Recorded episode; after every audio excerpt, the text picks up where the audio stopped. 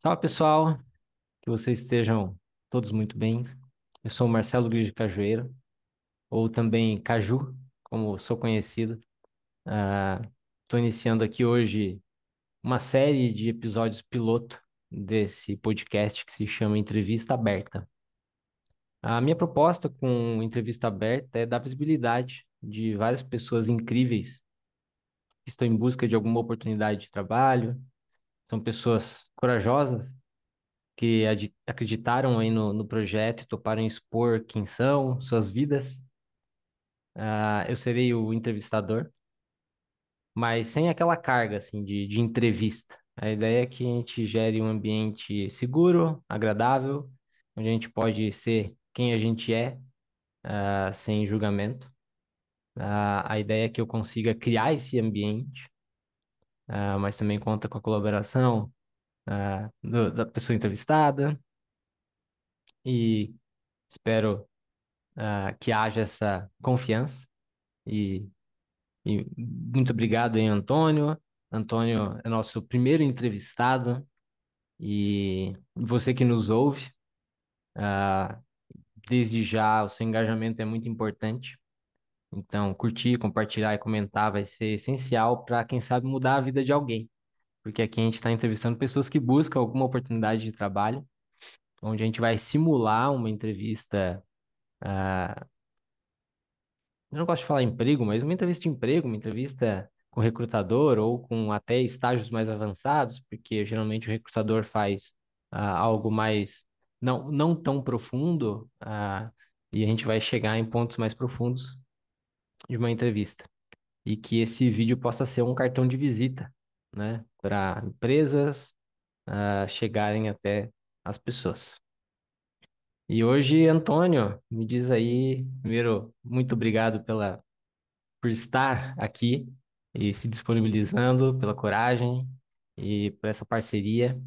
E queria que você começasse contando uh, um pouco, falar um pouco de você sem falar do lado profissional. Quem que é o Antônio? Beleza. Então, bom dia, boa tarde, boa noite para quem estiver escutando, independente do horário e do local. Antes de mais nada, obrigado, Caju, pelo convite. É, eu estou aqui porque eu acredito muito nesse projeto, né? Confio muito em você como, como pessoa, já tivemos oportunidade de trabalhar juntos. E então, obrigado por, por, por me dar essa oportunidade. É um imenso prazer para mim de estar aqui participando desse piloto, de participando desse projeto. É, eu me chamo Antônio Carlos Kiel Júnior, eu tenho 33 anos. É, eu nasci no município de Lages, em Santa Catarina, apesar de ter crescido numa cidade um pouco menor, chamada Otacílio Costa, que fica uns 50 km daqui. É, eu vivo hoje em Lages, é uma das, das regiões mais, mais frias, vamos dizer assim, do Brasil. A gente tem bastante umidade, a gente está quase um quilômetro de altitude né? Então, eu sou casado já há bastante tempo com a Yuli, faz, eu acredito que uns, uns 12 anos que a gente vive junto. É, eu tenho um filho de seis anos, o Ian, e a gente está à espera da nossa segunda filha, Maia, está prevista para para chegar ao mundo, para dar o, o olá para a gente em janeiro, né? Então, esse é um, um resumo básico sobre, só para situar quem é essa pessoa, né? Então, Legal. esse é meu outro vocês. E, e um. Vamos soltando algumas curiosidades, né? A, a minha companheira também está grávida. E, inclusive, a gente não sabe ainda o sexo, né? Mas, inclusive, Maia é um dos nomes prediletos aqui da. A gente já. Antes mesmo dela estar tá grávida, a gente falava de Maia, que é um nome muito bonito, é um nome muito auspicioso. Tá liberado, hein? Não, não, não tem direitos autorais, não. Sem direitos autorais, então tá tranquilo. Mas me diz aqui, ah, já entrando um pouco na questão ah, profissional, ah, o que, que, que você faz, Antônio, hoje? Cara, hoje, nesse atual momento, né, eu estou à procura de uma recolocação desde faz, faz uns, uns 20 dias, mais ou menos, mas eu sou, eu, eu trabalho com produto, né, eu sou um produteiro, vamos dizer assim, né, com gerenciamento de produtos digitais, como Product Owner, Product Manager, É, se precisar, faço uma palhinha de, de, de BA também, de Business Analysis. É, e esse, esse é o que eu, é onde eu vim parar, né? É, depois a gente vai falar um pouquinho mais, provavelmente, mas eu fiz uma transição de carreira, vim parar nesse mercado por é, entender que era algo relacionado com aquilo que eu, que eu sei, que eu gosto, que são algumas habilidades que eu, que eu tenho, vamos dizer assim né? E, cara, mundo do TI para mim hoje, mundo de produtos digitais é é o meu mundo, é onde eu me sinto em casa, é onde eu me sinto à vontade. Então esse esse sou eu, profissional. Qual, qual é a sua formação de base, assim? Que, que você, você estudou em colégio público, primeiro lá atrás, assim, particular? Como é que foi a, a faculdade? O que, que você fez? Então vamos lá, né? Escola pública a vida inteira, Fundamental um 2 ensino médio até o segundo ano, escola pública, lá em Otacílio Costa, nessa cidade que eu cresci, eu morei até, até quase a minha vida adulta. É, depois, no terceiro ano do ensino médio, a minha mãe, que é professora, educadora e alfabetizadora, ela começou a trabalhar numa escola particular. E a escola particular que, que ela trabalhava dava bolsa de estudo para filhos de funcionários, né? Então, o terceiro ano do ensino médio, eu fiz uma escola particular né? Mas basicamente a minha, minha base é escola pública. Depois que eu saí do ensino médio, né? É, pela característica, eu, vi- eu cresci numa cidade onde você tinha três opções, basicamente, para você viver. Ou você é, era funcionário da prefeitura, ou você trabalhava no comércio, ou você ia para a indústria. A cidade gira em torno de uma, uma grande fábrica de papel, que tem lá e basicamente boa parte da população, né, trabalha lá, ou tem alguém da família que trabalha lá. Meu pai trabalha nessa fábrica, já deve ter uns 45, 46 anos. E como é, é, o que era mais lógico para mim, até pelas minhas ap- aptidões, vamos dizer assim, com, com a parte de cálculo, de matemática, física, ciências em geral, eu fui para engenharia. Então, minha, minha primeira opção, é, quando eu saí da escola, eu fui trabalhar, né? Eu era estagiário numa empresa empreiteira de, de instalação elétrica, fazia construção de, de, de, de subestação elétrica. Eu participei de uma obra, de uma fábrica, foi uma experiência muito legal, assim, de, de pé na lama, literalmente pé na lama. É, e foi porque Cara, eu não sabia direito ainda onde que eu ia fazer, onde que eu ia cursar, o que que eu ia fazer, queria ganhar minha grana, queria aprender algumas coisas sobre a vida. Depois desse um ano trabalhando nessa empresa, eu fui eh, cursar engenharia química. Fiz três semestres de engenharia química, mas era uma faculdade particular, custo de vida na cidade de Blumenau altíssimo, mensalidade altíssima. É, meu pai sempre foi um, um trabalhador assalariado, né, a vida inteira trabalhando na indústria, minha mãe professora, é, e eu acabei tomando a decisão de trancar o curso, voltar para minha cidade, onde tinha também uma universidade. Não tinha o curso que eu estava cursando, que era engenharia química, e fui fazer engenharia de produção. E daí me formei, né? Eu sou engenheiro de produção de formação. Uma, um, um passo atrás ali, a gente teve algumas coisas em comuns na história, eu vou, vou trazendo alguns, alguns ganchos. Qu- Quando você foi, eu também estudei a maior parte da minha vida em, em escola pública, e aí, no meu caso, eu fui no ensino médio para para escola particular, e eu senti um baque absurdo, assim, de realmente de não dar conta, quase, assim, de, da, da diferença ah, entre a dificuldade mesmo e até a qualidade, talvez. Você sentiu essa diferença quando você saiu da, da escola pública particular? Não senti, Caju, mas, cara, eu vou te falar assim, eu não, eu não, eu não quero parecer prepotente, mas eu sempre tive muita facilidade na escola, tá? É, minhas notas eram muito boas. Eu tinha um problema, né, que eu não conseguia parar quieto, eu não conseguia me comportar, então os professores nunca gostavam de mim, mas as minhas notas sempre foram boas, com exceção em alguns períodos ali de começo de adolescência que a gente foge da escola, não vai para aula, aí as notas pioram. Mas aí chegou no ensino médio ali, quando, quando eu fui para a escola particular, realmente a maneira com que era feito o material didático foi um baque. Tinha muita coisa que eu nunca tinha visto, né? Hoje eu acredito que o ensino público está melhor do que era ali na minha época. Eu fiz o ensino médio em 2000, de 2005 a 2007. Foi estranho, mas, mas cara, eu fui embora. Eu fui embora. Consegui ser aprovado. Eu, fiquei- eu fiquei em recuperação em, cara. eu não lembro, eu acho que era ensino religioso na época. Na, a única disciplina que eu peguei recuperação, sabe, lá no final da escola. Eu Legal. até, até esse, esse detalhe, é, né, é, falando um pouquinho de uma coisa bem pessoal minha, eu tenho um diagnóstico de TDAH, né? Fui descobrir isso depois, na vida adulta.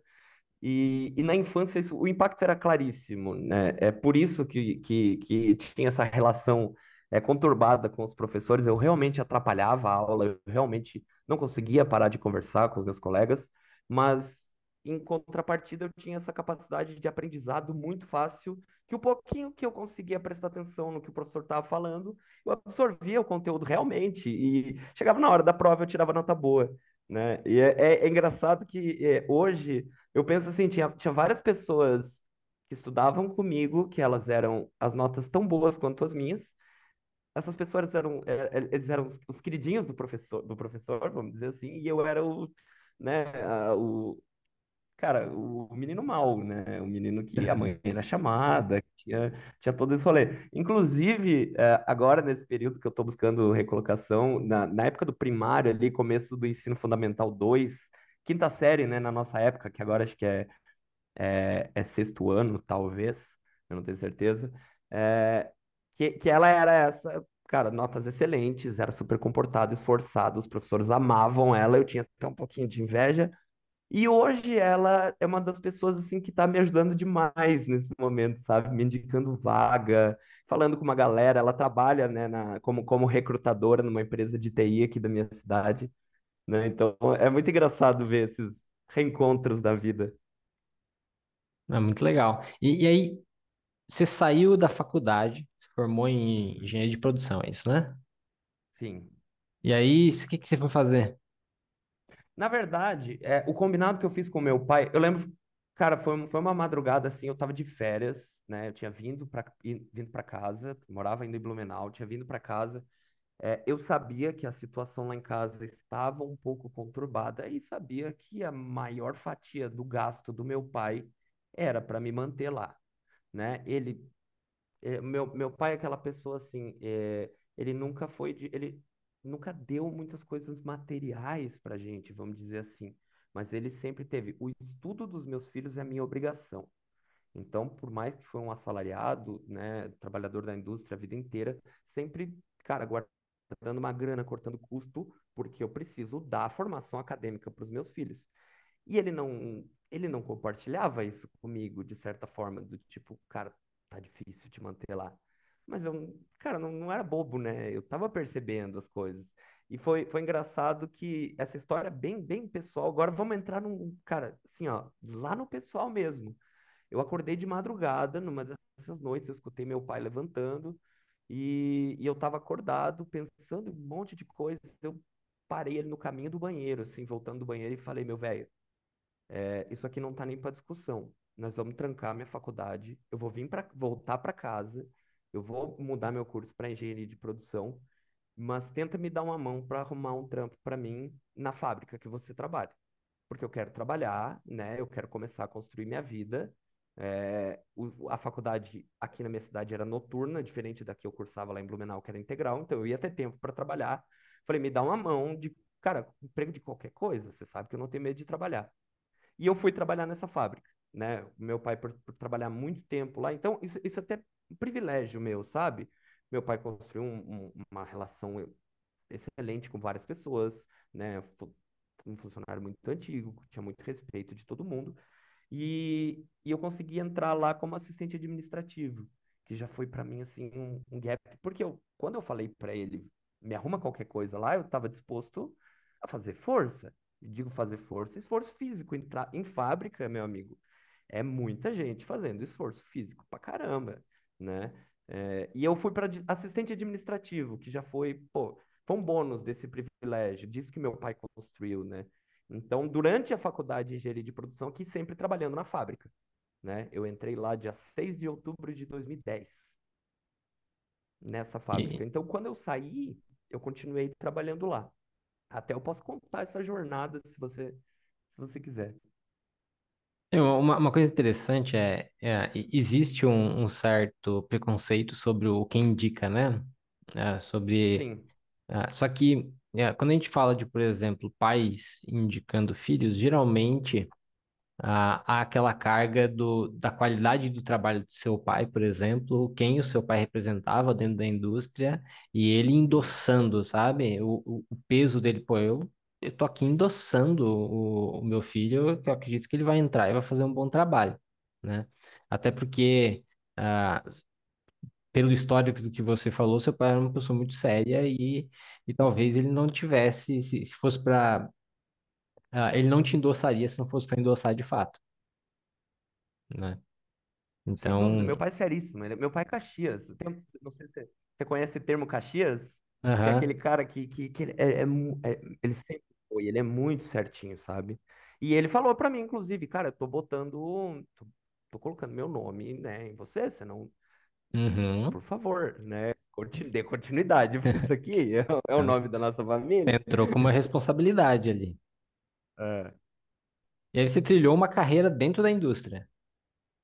dentro da indústria, né? Então, como, eu- como eu fui trabalhar de assistente administrativo, era uma área assim, é, cara, fábrica de papel, né?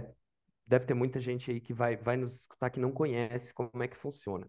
Vou tentar dar um resumo bem breve, né? De como é que é a fábrica de papel, primeiro lugar, ela é do tamanho de um, de um, de um quarteirão, dois quarteirões, é um negócio gigantesco. Porém, o processo de fabricação de papel é o mesmo lá da China, do, do, do Império Chinês, milenar, onde o chinês ia lá, né, eles cortavam a madeira em pequenos pedaços, eles deixavam ela muito úmida, deixavam muito tempo na água, maceravam ela com alguma ferramenta, um martelo, alguma coisa, depois esticavam esse papel sobre uma tela, orientavam essas fibras, colocavam secar e virava o papel o processo de fabricação de papel na indústria é exatamente o mesmo. Claro que muito mais moderno, com, com maquinário e tudo mais. Quando a gente pega o, quando a gente pega o papel, é um monte de madeira Se trituradíssima. microscópio, é isso mesmo, Caju. É fibra de papel, né? Toda orientadinha, entrelaçadinha para dar resistência e tudo mais, né? Porque o papel que a gente fazia lá é papel para fazer caixa de papelão. Então precisa ser um papel que aguente, né, em- empilhamento, ele não rasgue, ele aguente umidade. Então não é que nem o papel da escrita que, que tem outras características, né? Então ele era um- uma fibra, precisava ser um negócio entrelaçado para resistência. Mas o processo era o mesmo, a fábrica gigante, né? E, e eu fui parar numa área que eu era meio que assistente administrativo das áreas de produção de papel, que nunca teve alguém para cuidar de, de- da parte administrativa, sabe? Eram, é, eram áreas de operação, tinha o gerente, o líder ali, o coordenador, e a galera operando a máquina, né? Então, eu cheguei ali num negócio, no meio de um caos, né? Me jogaram assim no meio, cara, era, era, era- sério, era uma coisa de louco, assim, porque nunca tinha tido alguém para cuidar disso. E, e como eu sou, sou muito curioso, muito metido, né? Eu tenho, eu gosto de, de de saber como que as coisas funcionam, gosto de me envolver. E eu fui me envolvendo naquilo que dava, porque eu não podia ir lá na produção, meter a mão na máquina, apesar de morrer de vontade, porque tem questões de segurança. Você tem que ter, treinamento, você tem que ter curso, você tem que ter EPI. Você, não- você que não trabalha na operação, você não pode meter a mão numa máquina de papel, que é um negócio gigantesco, super perigoso e, e eu acabava é, cuidando de outras coisas. Então, comecei ah, fazendo pedido de compra de material, ferramenta para o pessoal, né? Chegava nota de fornecedor, eu tinha que lançar no sistema, a gente usava SAP lá, né? O famoso SAP. É, tive que aprender a mexer.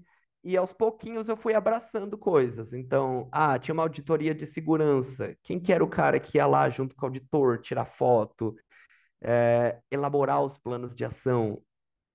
era o assistente administrativo. Grupos de melhoria contínua, que começou a entrar melhoria contínua valendo na fábrica. Ia ficando tudo para mim, sabe? E, cara, eu fui aprendendo muita coisa que, junto com a faculdade, a hora que eu chegava para aprender na faculdade, eu, pô, mas tô vivendo isso já aqui, cara, né? A gente tá fazendo isso aqui do zero. Então, eu fui absorvendo muito conhecimento sobre o processo, que é complexo, sobre a produção, sobre eh, coisas que são apoio à produção, como melhoria contínua, como, como segurança do trabalho, como redução de custos. e isso foi me dando aquele know-how enquanto a faculdade estava acontecendo, né? Tanto que é, algumas pessoas lá dentro já estavam, né, querendo me dar uma oportunidade de trabalhar com algo mais tecnológico, mais como engenheiro, antes mesmo de eu me formar, né? Mas pela política interna da empresa, não, não tem como você contratar alguém que não é engenheiro como engenheiro, né? Uhum. Então, quando eu me formei, aí eu tive a oportunidade de falar, não, agora vem cá, botaram aqui, me pegaram pelo braço, agora você vai trabalhar como engenheirinho aqui. E daí entrou na segunda etapa, né, na fábrica. E, e como é que foi o teu processo de trabalhar como engenheiro? ah, que eu já, já tenho spoiler aqui, você trabalhou ge- gerindo projeto também, fazendo bastante coisa lá dentro, né? Como é que foi esse processo de se transformar no engenheiro e atuar como engenheiro dentro da fábrica onde você cresceu lá, né? Sim, cara, foi, foi uma parte foi, foi maravilhosa e, e outra parte foi muito difícil para mim. E digamos que quando a gente chegar ali na, na minha saída, digamos que a frustração por algumas coisas contribuíram para isso. Porque como eu conhecia já do processo, eu conhecia muitas pessoas lá, eh, eu sabia como que o negócio funcionava, eh, e eu fui para uma área nova que era de desenvolvimento de processos. A fábrica que eu trabalhava, ela faz parte de um, um grande grupo que tem diversas fábricas espalhadas pelo Brasil. E a minha, é, é, que eu trabalhava, era uma que ela começou na década de 50, final de 50, começo, começo de 60, e ela foi adquirida por esse grupo ali no começo dos anos 2000. Então, era uma fábrica muito velha. Enquanto a empresa como um todo tinha algumas muito modernas, a nossa era muita coisa com base no que era feito com base no feeling da operação, né? É, operadores ótimos, excelentes, sabiam muito bem o que estavam fazendo e levavam aquela máquina na ponta dos dedos para fazer qualidade, para conseguir atingir os, os números de produção, evitar perdas. E o meu trabalho como engenheiro de desenvolvimento de processos era Vamos aplicar metodologias, vamos estudar esse processo e vamos entender quais são os gargalos e aonde que a gente pode aplicar melhoria. Porém, por ser uma fábrica velha, precisava de investimento. Só que é, nessa fase, e que é a fase que muitas indústrias eu acho que já passaram, para você é, justificar um investimento, você precisa ter um payback. E o payback lá a gente trabalhava com dois anos e meio de payback.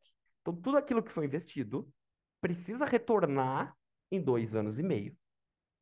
E para isso a gente precisava reduzir custos.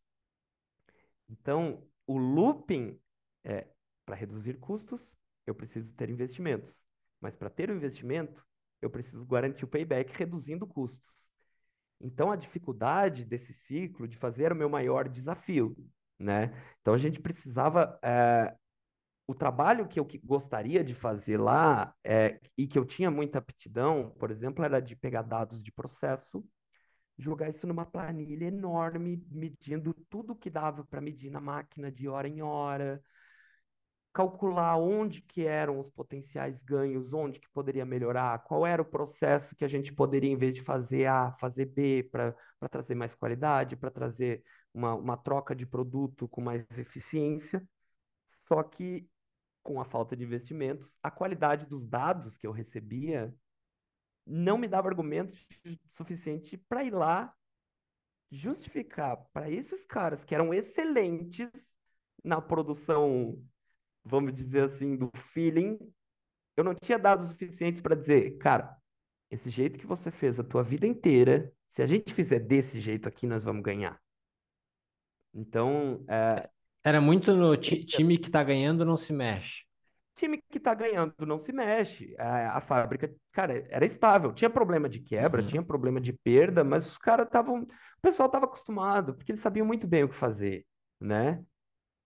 Então, é, você não. é, a gente conseguiu desenvolver muitos processos lá dentro, né? A gente eh, trocou, por exemplo, da parte que fazia a refinação daquela madeira, a gente conseguiu trazer uma tecnologia nova, a gente conseguiu identificar pontos de perda de água, e, e de pouquinho em pouquinho, assim, a gente ia melhorando. E es- esses eram, eram ganhos, assim, cara, a gente ia apresentar para a fábrica inteira super orgulhoso do que fazia. Inclusive, o meu trabalho de conclusão de curso foi uma melhoria na fábrica que eu me orgulho demais de ter feito, né?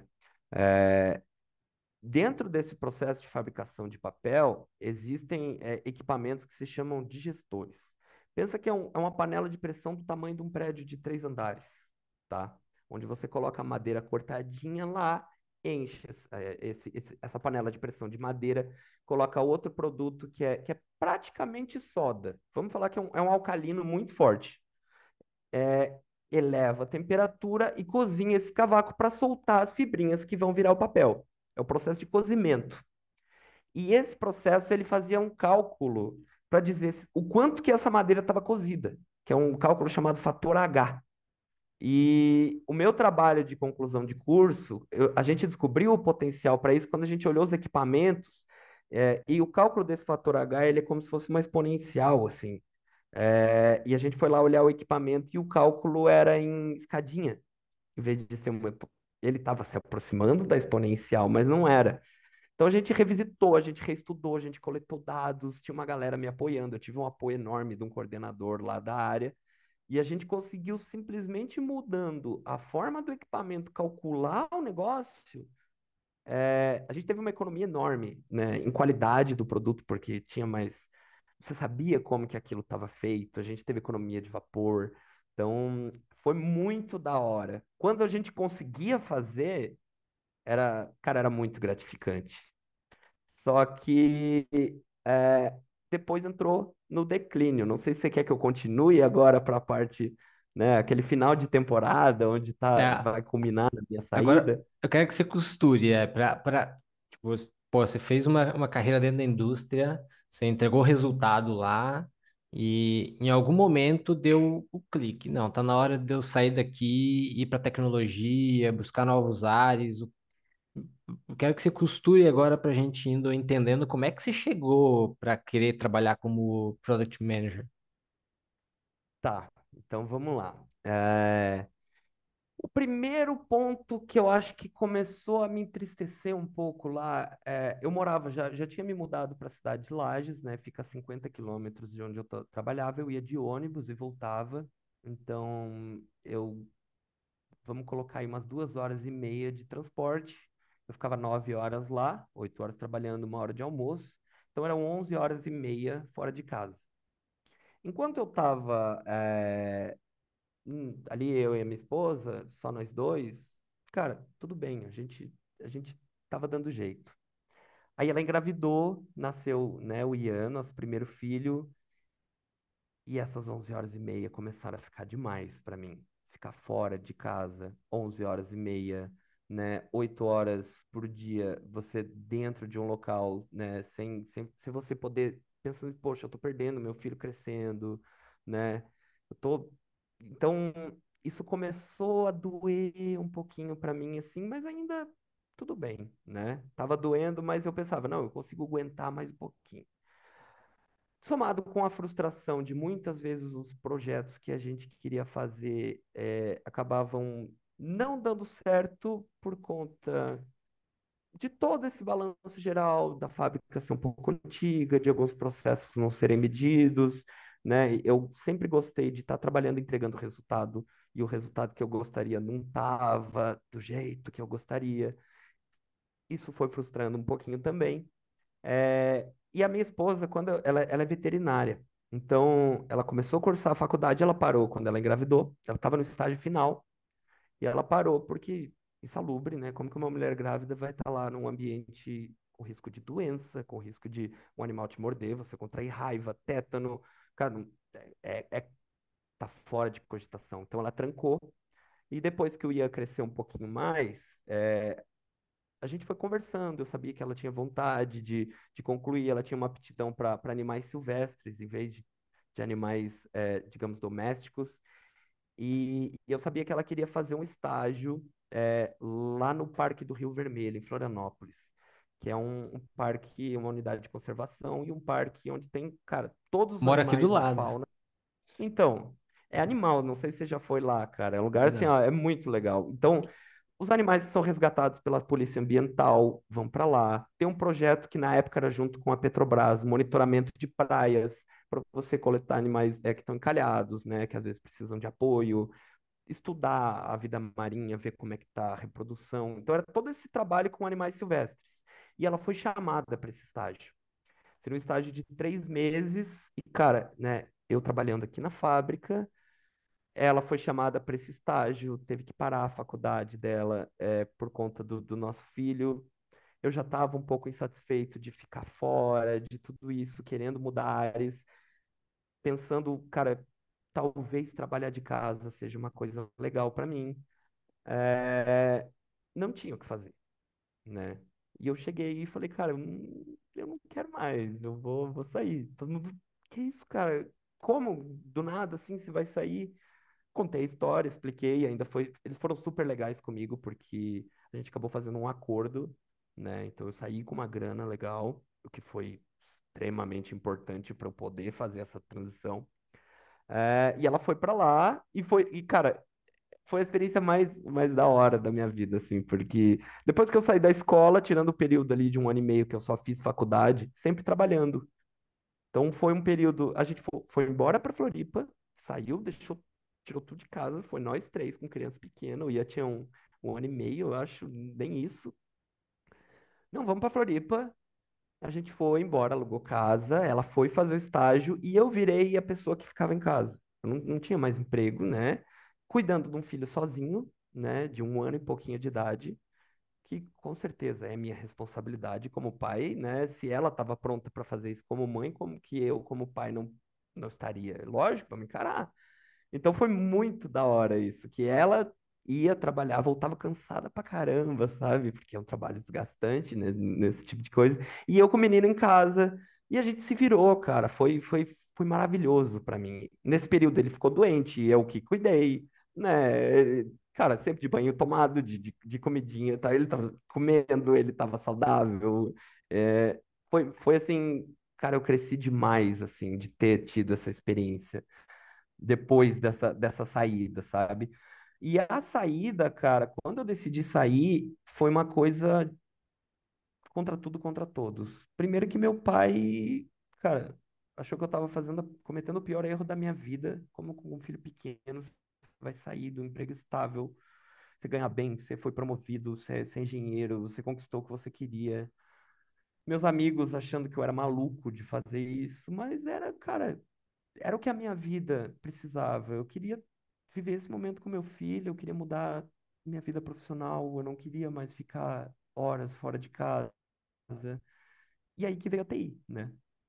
Aí que a, a, o mundo da TI apareceu diante dos meus olhos, assim, nesse período, quando ela terminou o estágio e a gente, pois é, a grana que a gente ganhou tá acabando.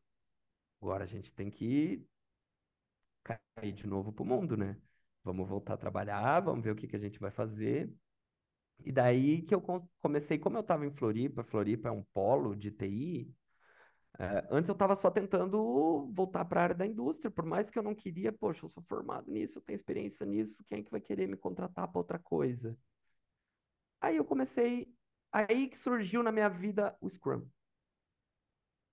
Que a hora que eu olhei para o Scrum, eu falei, poxa, mas isso aqui tem muito a ver do que a gente fazia lá. Como que a gente organizava o nosso processo, como que a gente buscava aplicar as melhorias, né? Essa visão de esteira, essa visão de, de, de cara, é, você primeiro faz todo um refinamento do que precisa ser feito, depois você refina com o time, depois ah, você vai saída de cada vez, você faz um planejamento para duas semanas para saídas pequenas e não faz um planejamento para um elefante. E aí que deu clique. Eu falei, cara, vamos, vamos entender como é que esse Scrum. E eu fui fazer curso livre, fui estudar no YouTube, fui ler, fui, fui entender o que, que era isso de Scrum e encontrei o Product Owner, a figurinha do Product Owner ali dentro do Scrum. E eu falei, cara, isso aqui é a mesma coisa que eu faço lá na, fazia lá na fábrica, só que não físico, né, digital. E aí foi que eu comecei a entender que esse seria um caminho muito legal para minha vida. Foi aí que virou a chave e que eu decidi cair para o mundo da TI. Né? você já começou a se inscrever em vagas e tal, para para migrar de área efetivamente.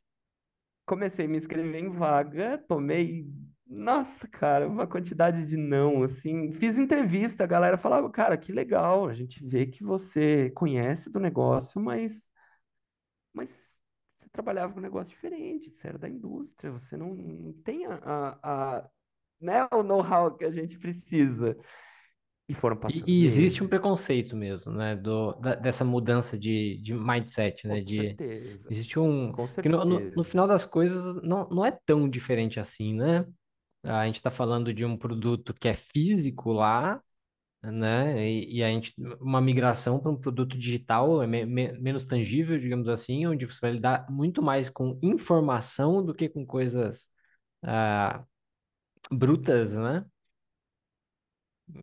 É, Então, só que E, e, e, assim, o que eu via muito, Caju, era que, pô, o cara não, né, não viveu cerimônias, não viveu uma retrô, não viveu uma daily, não, sabe? Ele não vivenciou isso, ele é um cara lá do, do, do, do bater marreta, né? Na indústria, assim, eu, eu, eu via muitas empresas, cara, era muito engraçado, assim, principalmente galera de startup, é, a impressão é que, como, quando eu falava, pô, eu sou engenheiro, venho da indústria, que os caras me enxergavam como um, um brutão, entendeu? Não deixa de ser, mas, pô, os, os brutos também, cara, os brutos raciocinam muito bem, né? Então, foi, foi, foi, era, era engraçado, era triste, né? Hoje é engraçado. E aí você chegou na, na Portables, né? Que aí, dando, dando um adendo aqui, eu trabalhei na Portables, entrevistei o Antônio na época, ah, É, aí, fizemos a- um processo seletivo lá muito. ah, va- vamos entrar no detalhe aqui. Eu era CTO na, na Portables, uma startup que atua ainda hoje com impacto social, softwares voltado para o governo, né? Para ah, com foco em melhorar as políticas públicas. E aí você entrou em contato com, viu a vaga lá, que era para PM, né? E você se, você se inscreveu. E conta um pouquinho de como é que foi o processo. cara, é- é- essa, é- essa aí foi, foi muito da hora, porque não fui eu que achei a vaga da Portabilis. Eu já tava num momento, assim, de frustração, sabe, Caju? Eu tava pô, cara, não sei o que que eu faço, né? Eu já tava, assim, com até é, aversão ao LinkedIn, tá? Eu tinha refeito meu perfil, tinha feito tudo aquilo que os que recomendavam fazer, tava estudando, tava aprendendo, vários não tomando. Cara, não quero mais nem saber disso aqui. Um dia que eu tava muito bravo, é, e a, e a, e a Yulia, minha esposa, ela, cara, ela sentou ali no computador, a gente tava na casa do tio dela, inclusive, porque o PC dele era, era melhor que o meu. É, e ela falou assim pra mim, ô, cara, eu achei uma muito legal aqui que tem a tua cara. É, vem, vem aqui, vamos dá uma olhada nisso. E daí tava lá. é, e foi muito engraçado porque o processo, a maneira com que você se inscrevia para trabalhar na Portables já era diferente. As perguntas eram, eram, eram diferentes, né? Era tipo, é, não, aqui a gente quer contratar pessoas que são, são, são, são são fora da caixa, né? É, e, e você tinha que colocar uma, uma breve descrição de, de eu não me lembro direito qual era a, a pergunta, mas era um negócio que você tinha que dizer assim, por que que a gente tem que te entrevistar, né? É, e, o- e o campo de texto era pequeno. E eu fui lá e, e, cara, eu abri o coração, né? E, e, e até eu tava falando com um ex-chefe meu e ele falou, cara, sei lá, às vezes eu acho que se abrir tanto o coração assim, pode pegar mal, né? Eu falei, não, cara, esses caras aqui são diferentes, bicho. Eu vou, eu vou abrir o coração.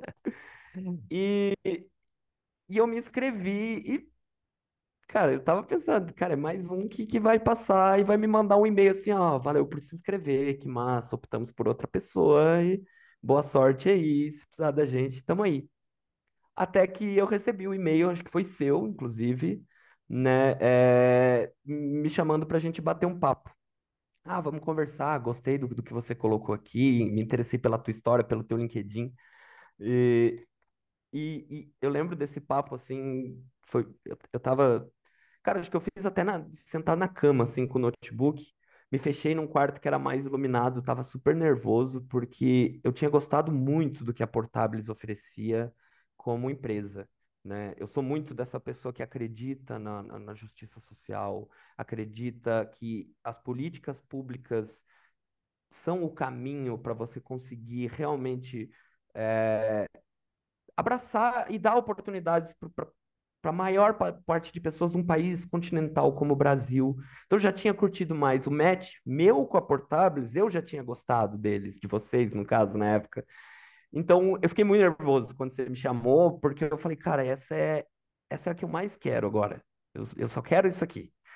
E, e eu gostei tanto, quando a gente trocou a ideia, Caju, aquela conversa que a gente teve foi tão diferente de tudo que eu tinha tido. Eu lembro que a gente falou de, cara, a gente falou de astrologia, mas não, você não me perguntou qual era o meu signo, mas eu puxei astrologia e você me deu trela para conversar. A gente falou, cara, a gente falou de, de, vida, a gente falou de espiritualidade, a gente falou de um monte de coisa. é, e foi uma, eu saí dessa entrevista, dessa conversa, sem saber se, se ia dar liga ou não, mas eu saí adorando muito tudo que eu tive, né? A conversa que eu tive. Primeiro que eu cheguei lá, eu com alarga- alargador na orelha e tal.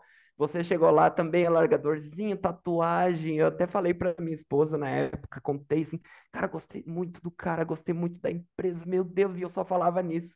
Ela até me pegava no meu pé e falou, acho que tu tá com um crush nesse tal de caju aí. Foi uma piada assim por muito tempo, sabe? E, e, e depois, quando o Thiago, né, o CEO, me chamou para conversar, eu lembro, foi lá no Café Cultura, no shopping Iguatemi, em Floripa. Ele tava, tinha ido Ah, visitar alguém e ele falou: Cara, tenho assim, ó, tem uma hora pra gente bater um papo, vamos, vamos. E a gente, eu fui lá, encontrei com ele, a conversa também foi super positiva. O Thiago foi uma pessoa extremamente acolhedora também. E, e, e a minha expectativa começou, começou a crescer né? E eu tava muito confiante, tava querendo demais, né, entrar na Portabilis por tudo isso. É, e É. é engraçado que hum, eu, eu- como eu, como eu era engenheiro, né, é, eu tava procurando, cara, eu quero ganhar e que eu tava ganhando como engenheiro. Na época, lá na indústria, tipo, o piso de engenheiro era uns quatro pau e pouco para 2018, poxa, era um... E, então, cara, eu tava assim, nesse momento, eu pensava, se me oferecer até menos, eu vou dar-lhe, né? Eu me oferecer, cara, eu, eu vou dar-lhe, porque eu gostei muito daqui, né? Então, é, eu não Aí foi, tô... é, foi, foi um processo muito interessante na época, porque a gente tinha lançado, a gente tinha uma vaga para para PM e, e tivemos muitas inscrições na época. E a gente sempre vo, vo- a, a Portabilis é uma empresa muito humana, né? E eu sou um líder muito humano, assim, eu gosto de saber quem é a pessoa. Eu gosto de saber a- de ir além do, da- das habilidades técnicas, né? de conhecer um pouco o caráter da pessoa. Ah, eu acredito que habilidades técnicas, a maior parte delas são adquiríveis, né? E, mas o, o lado humano, ele, eu acredito que, que, que há essa evolução do ser humano, mas ela é um pouco mais lenta, né? Então, quando a gente, quando tem um match de quem é essa pessoa, quais são os valores dela, ah, a gente consegue saber se vai progredir ou não, ah, em relação a uma posição. Então, na época, a gente tinha uma vaga e a gente conseguiu muita inscrição boa. Ah, e, e chegou no final do processo, a gente tinha três pessoas muito boas. Uma era você, com, com, com, com histórico de vir da, da indústria, tinha bastante know-how de gestão de projeto, sabia teoria da gestão de produto, mas não tinha aquele lado prático, né, de ter vivenciado isso dentro de uma startup, dentro de uma, ah, dentro da, da indústria de tecnologia. E a gente tinha outras duas pessoas, uma com muito tempo ah, atuando com, com produto, uma baita bagagem de ah, atuar mesmo como PM, dava palestras sobre o tema, aqui de Floripa também, inclusive, ah, que é a Camila, é profissional excelente, hoje dá aula sobre o tema, progrediu na carreira de forma imensa. E o outro é o William, que vinha também de outra área, porque ele era gestor de CS, então ele atuava com Customer Success. Pessoa, assim, que também era cara da Portabilis, pessoa humana, com uma capacidade técnica também gigantesca. E aí, eu e o Thiago, que geralmente a gente sentava para tomar as decisões, a gente tava, pô, a gente precisa contratar esses três. porque são pessoas excelentes, têm a cara da Portables e a gente tem certeza que vão gerar resultado Portables. Mas vaga para PM a gente só tem uma. E agora, o que que a gente faz? Então a gente começou a desenhar uma estratégia para trazer os três, né? E aí a gente pensou, putz, ó, ah, o Antônio tem uma pegada bastante impacto social, de que, que tem bastante match com assistência social, e a gente tem uma vaga de suporte técnico, que a gente, na verdade, estava pensando em abrir, não era uma vaga que estava de fato aberta naquele momento.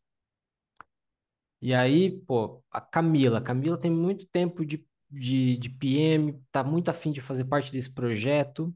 Pô, ela é a pessoa que a gente quer para essa vaga de PM. E o William, pô, a gente está precisando de Customer Success dentro da Portables. Então, vamos iniciar essa área de Customer Success. Ah, então, a gente fez um negócio que, inclusive, o Thiago falava aqui. Ah, como é que é? Que a operação deriva da estratégia. O, o, o Thiago adora falar isso. Que primeiro se define a estratégia para depois definir o que, que para onde a operação vai. Mas a gente deu uma hackeada aí, porque a gente estava com uma oportunidade de três profissionais excelentes e a gente criou uma estratégia que fazia sentido para Portables na época para fazer propostas para essas três pessoas virem para Portables. Então a gente fez a proposta para ti, né, Antônio? Ah, e, inclusive, as três pessoas foram contratadas pela Portables. Ah, foi um, foi um momento muito grandioso para a gente na época, pô, muita gente boa entrando.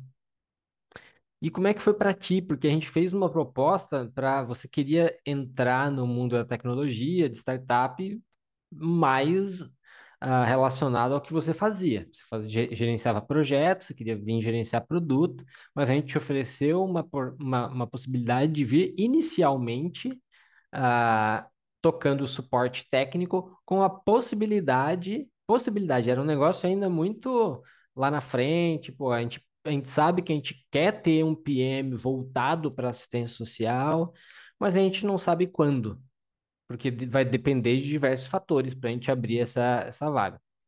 Daí a gente fez a oferta, vem trabalhar com a gente, a gente gostou de você, vem, entra conhece a Portables, trabalha com a gente, mas iniciando com suporte técnico. Quando chegou essa proposta para ti, assim, como é que foi? Cara, eu acho que eu tenho até esse e-mail guardado, tá? Eu tenho um monte de coisa no meu Gmail antigo, assim, que, que eu uso o mesmo e-mail há muitos anos. Eu acho que eu tenho um e-mail que o Thiago mandou para mim guardado. É, e, e ele foi muito, extremamente transparente comigo.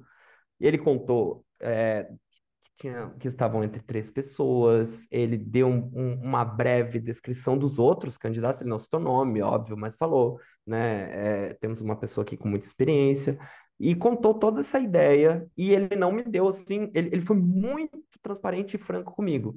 Ele falou, Antônio, é, a Portable está crescendo, é, em algum momento a gente vai precisar de alguém para tocar produtos, para tocar o produto que a gente está te oferecendo, para trabalhar como suporte, mas eu não tenho nem como te precisar quando, né? Eu realmente tenho interesse de ter você aqui conosco, é, eu gostei muito de você, o Caju gostou muito de você, porém é para atuar como suporte técnico. Eu sei que você estava procurando uma posição em produto que tem uma remuneração maior, é, mas considera, verifique se você pode considerar, né, essa proposta. E, cara, foi, foi engraçado que foi um.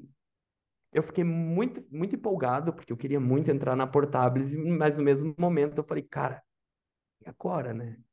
É, eu tô em transição de carreira, é, não sei se eu vou dar conta das contas aqui de casa. Fui falar com a minha esposa, ela se prontificou também é, a ir atuar na área dela, né? É, levando em consideração que, que o trabalho da Portables era home office, eu tinha essa de ficar com o menino em casa para ela trabalhar fora, e a gente conversou e eu, eu falei, cara, se eu quero transitar de carreira, eu quero entrar no TI, é, não tem que estar preocupado com isso, né? Com ah, uma vaga, digamos, júnior, uma vaga de entrada, uma vaga de suporte que, que com a bagagem que eu tenho, muita gente poderia até dizer, cara, não vou me prestar isso. E eu fui amarradão, né? Eu lembro que eu, eu mandei para o Thiago, acho que no dia seguinte, falei, cara, É, vamos, vamos, eu gostei de vocês, eu quero conhecer vocês, eu quero estar aí, vamos, vamos dar.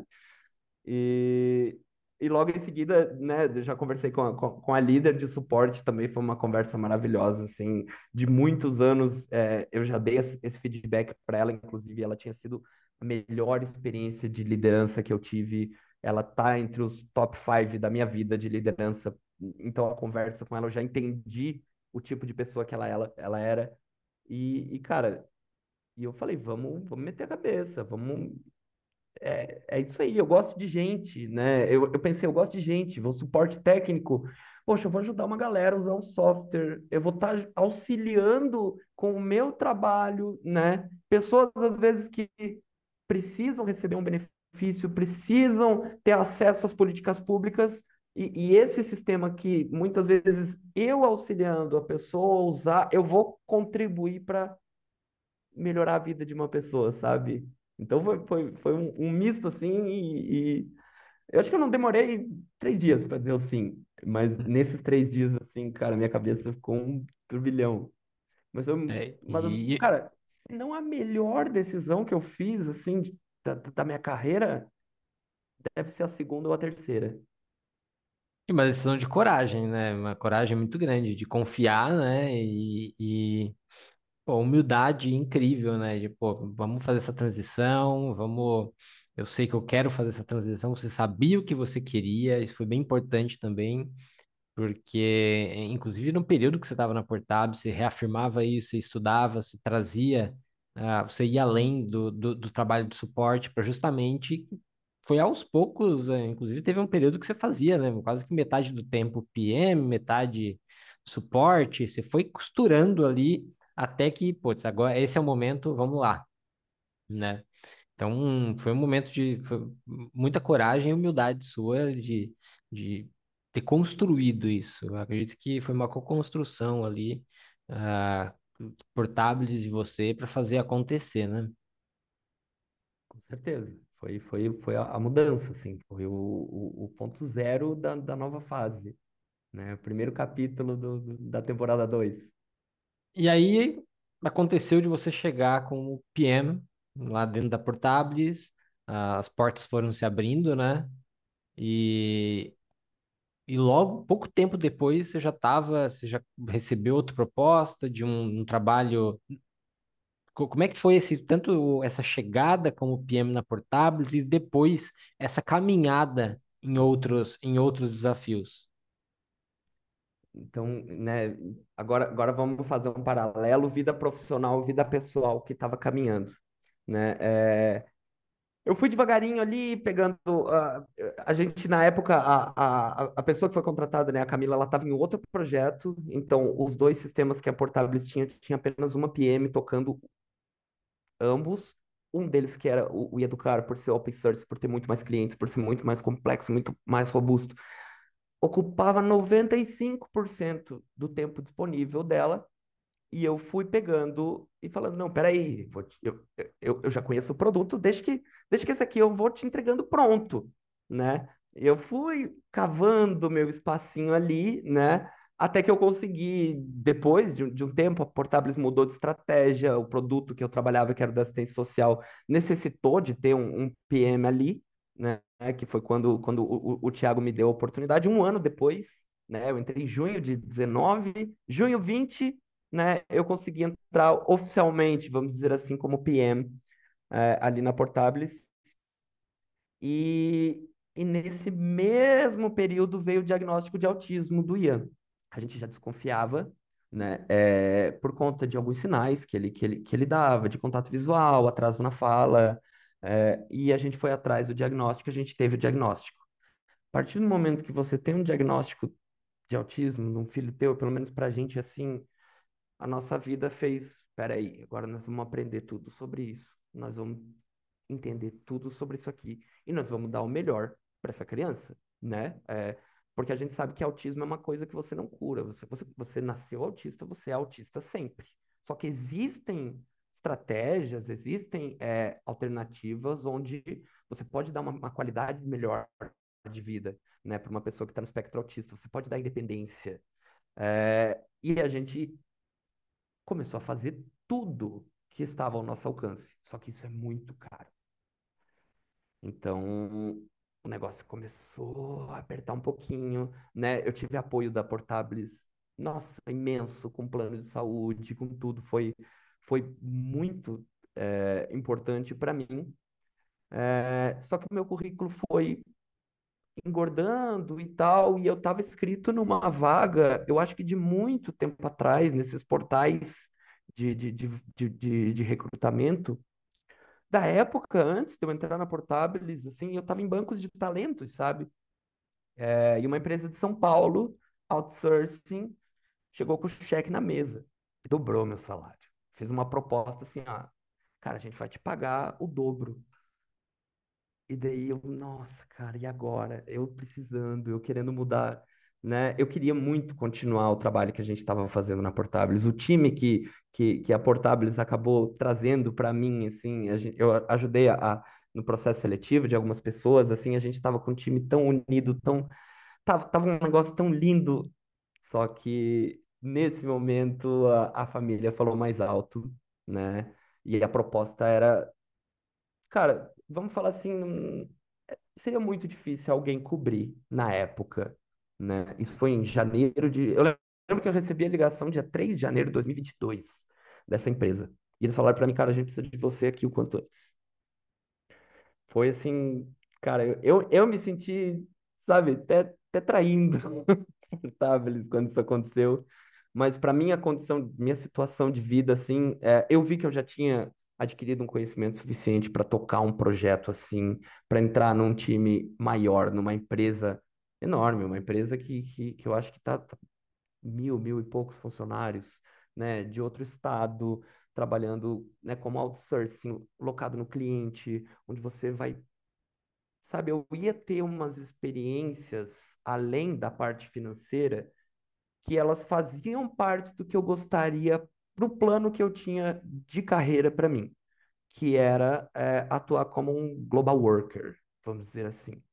Né? É, trabalhar para uma empresa estrangeira, ganhar o sonho brasileiro do TI, né? Vamos falar assim, bem na, bem na, bem na realidade que, que, cara, muita gente está buscando, pô, eu quero ganhar em dólar, quero trabalhar para uma empresa estrangeira, quero né, aumentar as minhas perspectivas, o meu leque.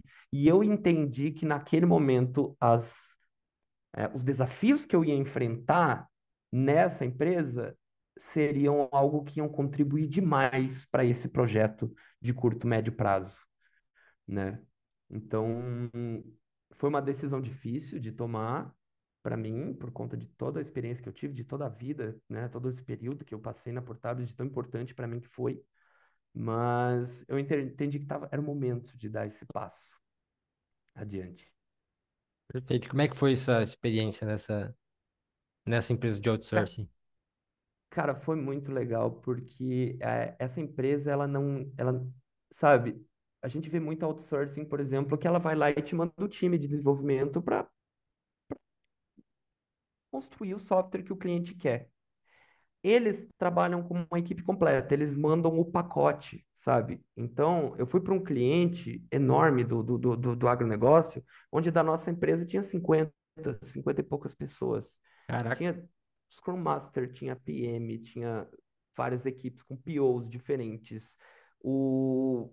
Cada equipe tinha seu, seu, seu, seu Scrum Master, né? Tinha um Agile Coach que cuidava de todo mundo. Tinha o QA espe específico para isso. É, eu saí de uma equipe é, onde eu estava com quatro pessoas, eu acho, cinco pessoas, para uma equipe onde nós estávamos em 13 nessa empresa. Então foi, cara, foi muito legal porque eu pude sentir na, na, na pele aquilo tudo que lá no começo eu comecei a estudar do Scrum, né? É, porque na Portables a gente tinha muito do que é a essência do desenvolvimento de produto, aquilo que é vamos trazer valor, vamos melhorar a vida do nosso cliente, mas a nossa equipe era reduzida, né? A gente tentava se aproximar de, de, de fazer um Scrum bonitinho, no, no, rodando que nem um reloginho, mas, cara, essa não é a realidade em muitos casos. A gente dava o nosso melhor, entregava, e lá eu, eu cheguei no reloginho, sabe? O negócio era e foi, foi muito legal entender. Foi- isso, isso abriu, inclusive, meus olhos, porque eu vi, cara, o Scrum não é uma coisa de papel, não é uma coisa de teoria, é uma coisa que aqui, onde está funcionando, onde cada um tem seu papel, onde as coisas são muito bem planejadas e estruturadas, o negócio flui de uma maneira muito legal. Então, eu ganhei muito conhecimento nisso, né? É, e também a questão de você estar lotado no cliente é, é uma experiência muito doida, porque quando você trabalha numa empresa que está fazendo um software próprio, a tua margem de negociação como PM é uma. Você está aqui, cara, o cara trabalha com você, o cara te conhece, o cara, ele, ele, né, ele te contratou, você, vocês falam a mesma língua, né, vamos dizer assim. Quando você está no cliente, não, a palavra dele tem um peso muito mais forte que a tua. Então, o jogo de cintura que você tem que adquirir é, e a dificuldade que você tem para dizer não para essas pessoas, poxa, essa pessoa está pagando por você aqui e você pode, muito bem, ele pode dizer assim, não quero mais o Antônio aqui nessa equipe. Vocês podem trazer outro? Claro que a empresa que eu trabalhava é uma empresa extremamente humanizada, isso não era o que, cara, dificilmente isso ia acontecer de uma maneira tão dura assim e direta. Uhum. Mas existe a possibilidade. Você outsourcing, é, cara, não quero mais esse aqui, eu quero fulaninho. Ó, você vai para outro projeto, vai outro cara para teu lugar. Então, isso, isso foi muito legal, essa experiência, que eu acho que construiu aquilo que permitiu o próxima etapa, né? E aí chegou o tão sonhado global. Chegou global, cara. Em outro momento, assim, que eu saí com o coração na mão, porque essa empresa que eu fui trabalhar, de Sampa, é... cara, eu achei que eu não ia encontrar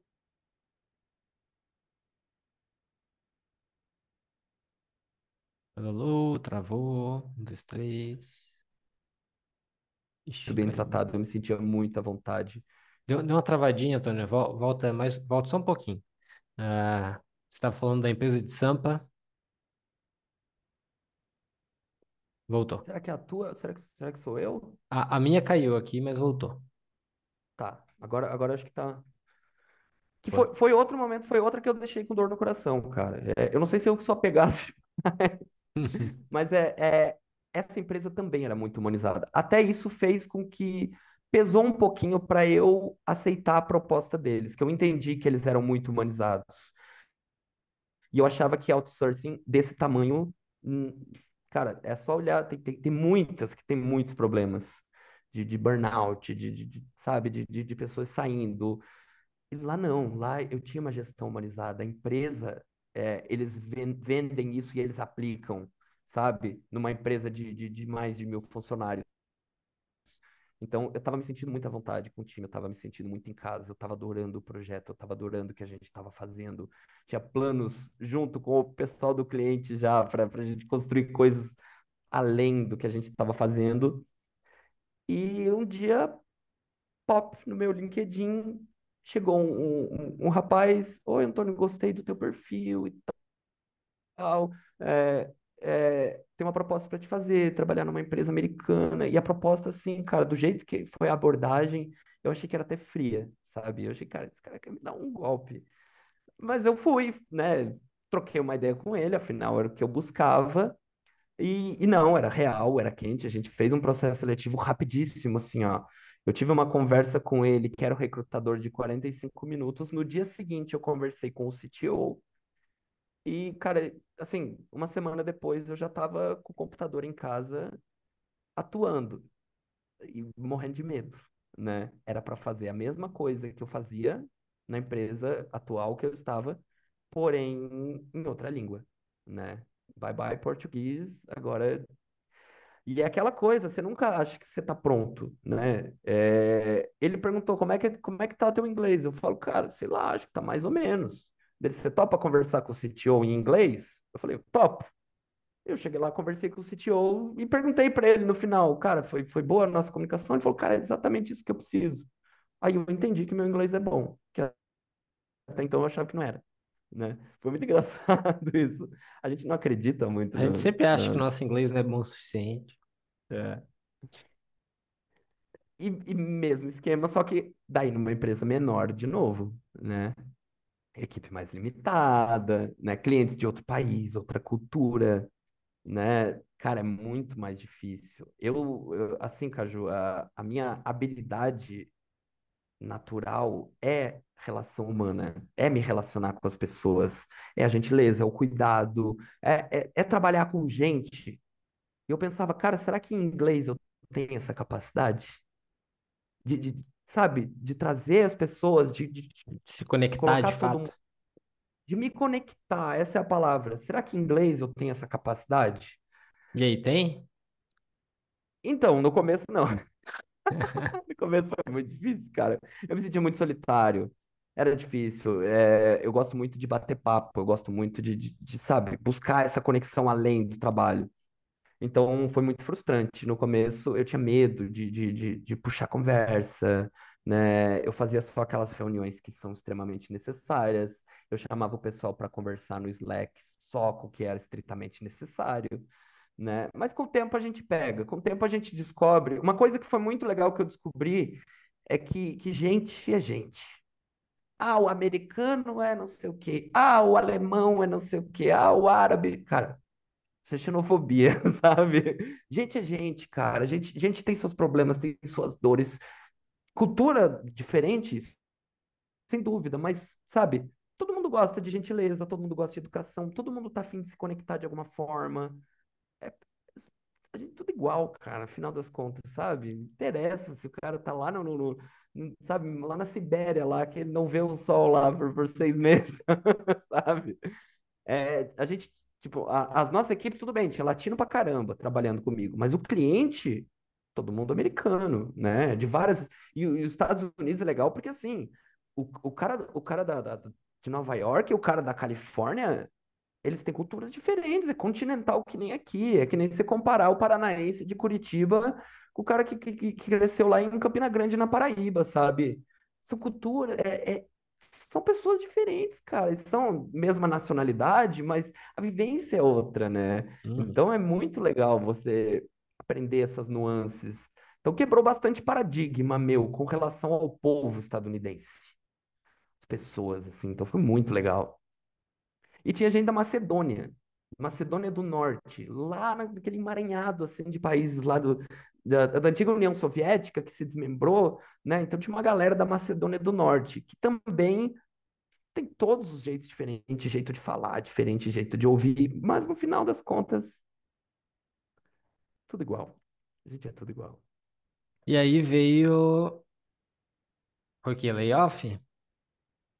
Cara, assim, foi, foi, foi um layoff, né? Mas é, for- não foi aquela coisa assim, um pacotão. Vamos, infelizmente, galera, vamos desligar um monte de gente. A gente já vinha entendendo, né? O, o, o nosso CEO fazia reuniões quinzenais com, conosco, com toda a empresa, para falar sobre o mercado, para falar como que estava. E o, o- os Estados Unidos hoje está vivendo uma, um- uma crise. Não é, não é uma crise econômica, porque economicamente todo mundo está meio que na mesma, assim. É um risco de recessão iminente, sabe? Todo mundo está com medo de investir dinheiro, todo mundo está com medo de gastar dinheiro. Então, os clientes da empresa, o contrato acabava, o pessoal não renovava, o pessoal que ia renovar pedia valores 25, 20, 30% menores, pedia equipes menores, né? E, e, cara, infelizmente vai chegando nesse momento, as empresas vão ter que, de certa forma, é, diminuir o número de pessoas, né? É, um, um escritório presencial, por exemplo, ah, cara, tem um monte de coisa que você consegue se desfazer. A empresa que é puramente remoto, tudo que ela tem são as pessoas, né? Tudo que a gente tem são as pessoas. Isso é muito bom, só que ao mesmo tempo, quando você precisa reduzir drasticamente os seus custos, infelizmente não tem para onde correr. Serão nas pessoas. Então, é, a cada, cada 45 dias, né, algumas pessoas iam, iam deixando. E eu entrei no, no, no sorteio do mês de novembro.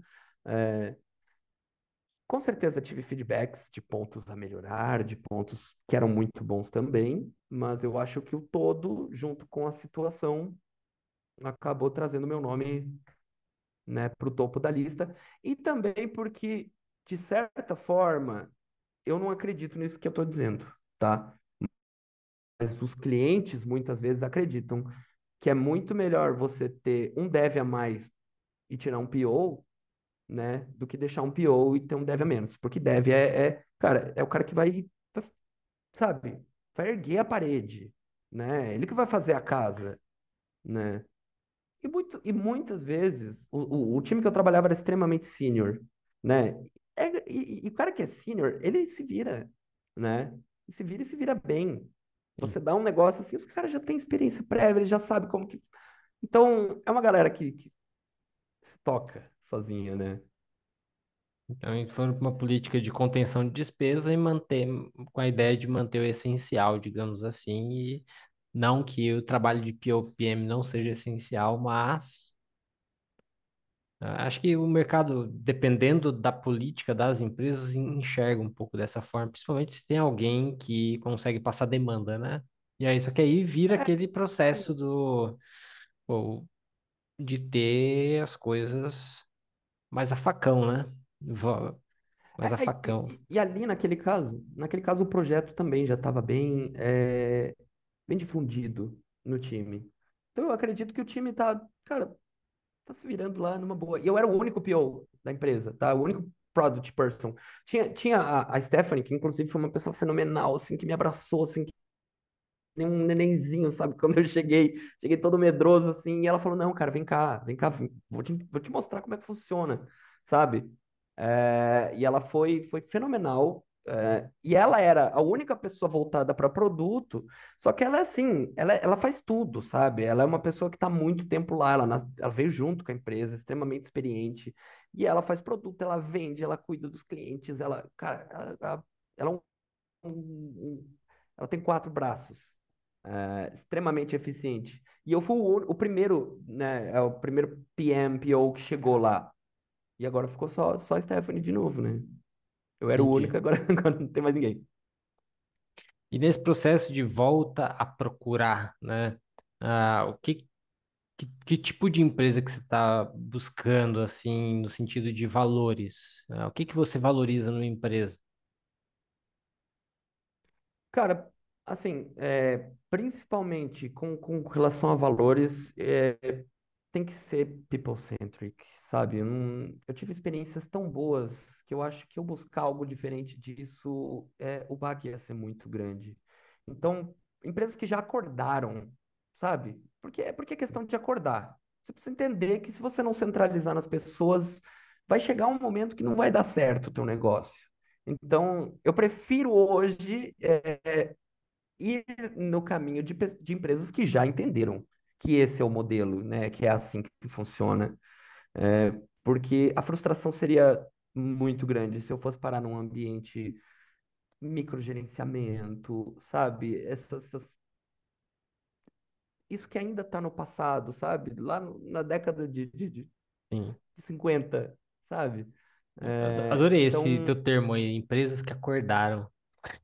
Bom É, demais. porque, cara, quem, quem, quem ainda tá dormindo, Caju, daqui a pouco, daqui a pouco vai, o, o, o mercado vai forçar essas empresas a acordar, né? Que elas precisam ter as pessoas como prioridade, as pessoas que estão ali com elas como prioridade. É, Então, eu tenho sido muito cuidadoso antes de me inscrever para vagas, tá? É, eu tento entender um pouquinho o que que é a empresa. Às vezes eu vou no perfil de algumas pessoas e vejo o que está lá no LinkedIn dessas pessoas de líderes, recrutadores também, pessoas que trabalham lá, para ver o que que elas estão dizendo, né? É, eu acho que isso, para mim, nesse momento, é, é, é o que eu estou colocando no, no meu top um assim, de, do legal. que eu busco.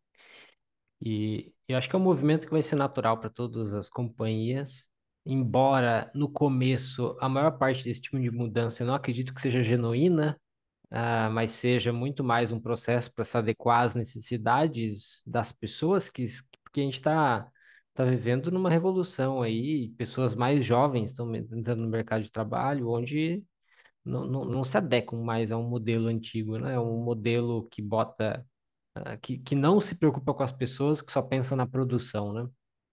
Então, o início ainda muitas vezes não é genuíno para poder se moldar mas eu, eu acredito muito no ser humano, né? Então acredito que aos poucos o, o, o despertar acontece de olhar que são as pessoas que fazem, né? No final das contas, não importa aí, agora tem muito se fala da inteligência artificial que vai realmente ah, alavancar muito a produtividade, mas no final das contas ah, são as pessoas ainda que, que, que fazem a roda girar. Com certeza. Com certeza. A E qual, inteligência artificial, ela não, cara, por mais que ela queira, né, é, crescer e, e, e ser muito inteligente, vamos puxar a Skynet, cara, vai ser sempre uma ferramenta. E não, não vai passar disso. Precisa de pessoas para operar, né? É a melhor ferramenta do mundo, mas precisa de pessoas ali operando para hum, funcionar de acordo. e que tipo de trabalho você busca? Trabalho remoto, presencial, flexibilidade? Como é que é o modelo? Minha situação atual de vida, neném vindo, né? Eu tô aqui em Lages, é, a minha vida já tá construída aqui, né? O meu filho tem a terapia que ele está adaptado, tem a escolinha que ele está adaptado, né? Vem mais uma neném aí. é, eu tenho muito essa de, de, cara, a gente tá junto, tá junto. Somos nós três, seremos nós quatro a partir de janeiro. Então, eu não consigo mais me enxergar saindo de casa para trabalhar todo dia. Eu digo assim, cara, sistema híbrido muitas vezes é legal, funciona. Algumas reuniões presenciais, cara, dão muito mais resultado do que remoto, dependendo de como se organizam.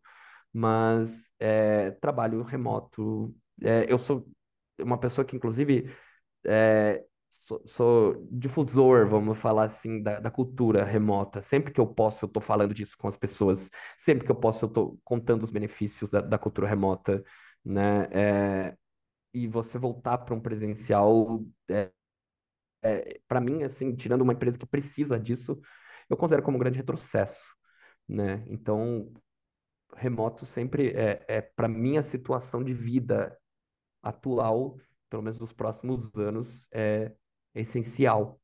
Hum. Boa. E o que que você mais curte de fazer no, no, no seu dia a dia de trabalho como PO ou PM?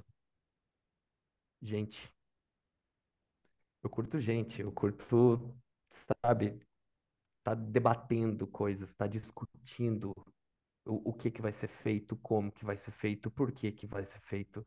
Eu adoro o- os usuários, eu adoro a equipe, né? Eu gosto muito de trabalhar junto com o time de desenvolvimento. Isso para mim dá, dá muito prazer. Quando eu, eu, eu posso contar assim com, com alguém do time de desenvolvimento que está lá com, compartilhando tela comigo, código aberto, e a gente refinando e fazendo, sabe? A gente encontrando soluções juntos. É, eu com, com a visão de negócio, a visão de produto, é, o, o, o, engenheiro ali com a visão técnica, com, com melhores práticas de como fazer, né? Então, se eu estou em contato com pessoas trabalhando junto com pessoas, é, é o que mais que eu mais gosto de fazer, né? Seja na área de produtos, eu acredito que futuramente até é, trabalhar só com pessoas, sem produtos, seja uma caminhada natural para minha carreira, né? É, mas sempre estar em contato com pessoas é a parte que mais me dá prazer, né? Conversando com os clientes, entendendo, sabe, aquela coisa de entendemos o seu problema, né? A gente descobriu aqui junto o que que é a tua dor, o que que é o teu problema, o que que, o que que a gente quer resolver realmente aqui, né? Isso é muito da hora. Ter essa- essas conversas, aprender com essas pessoas. Fato. Novamente, você volta para o campo da humanidade. Acho que é uma característica muito forte sua. O... E, e, e parando para pensar no que, ah, se você pudesse, você não faria mais. Ai, cara, ficar Ou faria sentado escrevendo. menos. ficar Hã? sentado escrevendo, sentado escrevendo é tão difícil para mim. Assim, não que eu não goste, mas é, mas é, é difícil para mim eu conseguir prender minha atenção, sabe? É, por exemplo, eu, eu, eu acho muito mais legal. Eu sei, eu sei do valor que tem isso, mas eu acho muito mais legal eu fazer um refinamento com o time, debater um épico, do que escrever um épico e suas, e suas histórias, Uhum. sabe?